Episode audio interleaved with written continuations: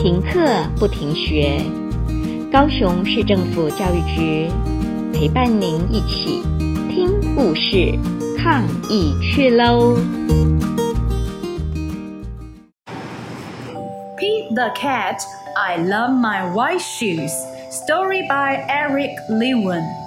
由永芳国小 Peace 老师、Karen 老师录制。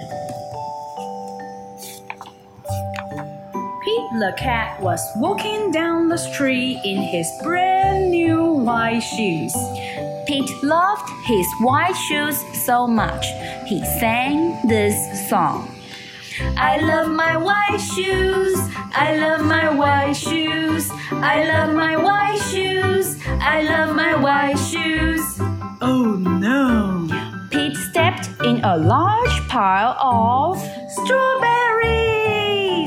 What color did it turn his shoes? Red! Did Pete cry? Goodness, no!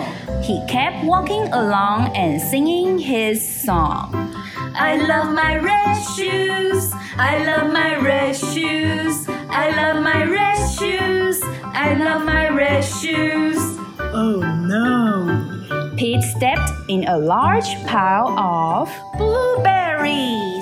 What color did he turn his shoes? Blue! Did Pete cry? Goodness, no! He kept walking along and singing his song. I love my blue shoes. I love my blue shoes. I love my blue shoes. I love my blue shoes. Oh no! Pete stepped in a large puddle of mud. What color did he turn his shoes? Brown. Did Pete cry? Goodness, no. He kept walking along and singing his song. I love my brown shoes. I love my brown shoes. I love my brown shoes. I love my brown shoes. Oh no. Pete stepped in a bucket of water. And all the brown and all the blue and all the red were washed away. What color were his shoes again? White! But now they were wet. Did Pete cry? Goodness, no! He kept walking along and singing his song. I love my wet shoes. I love my wet shoes. I love my wet shoes. I love my wet shoes.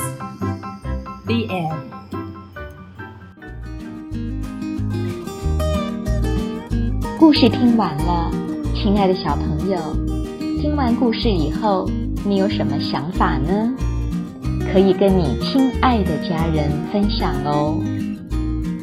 欢迎继续点选下一个故事。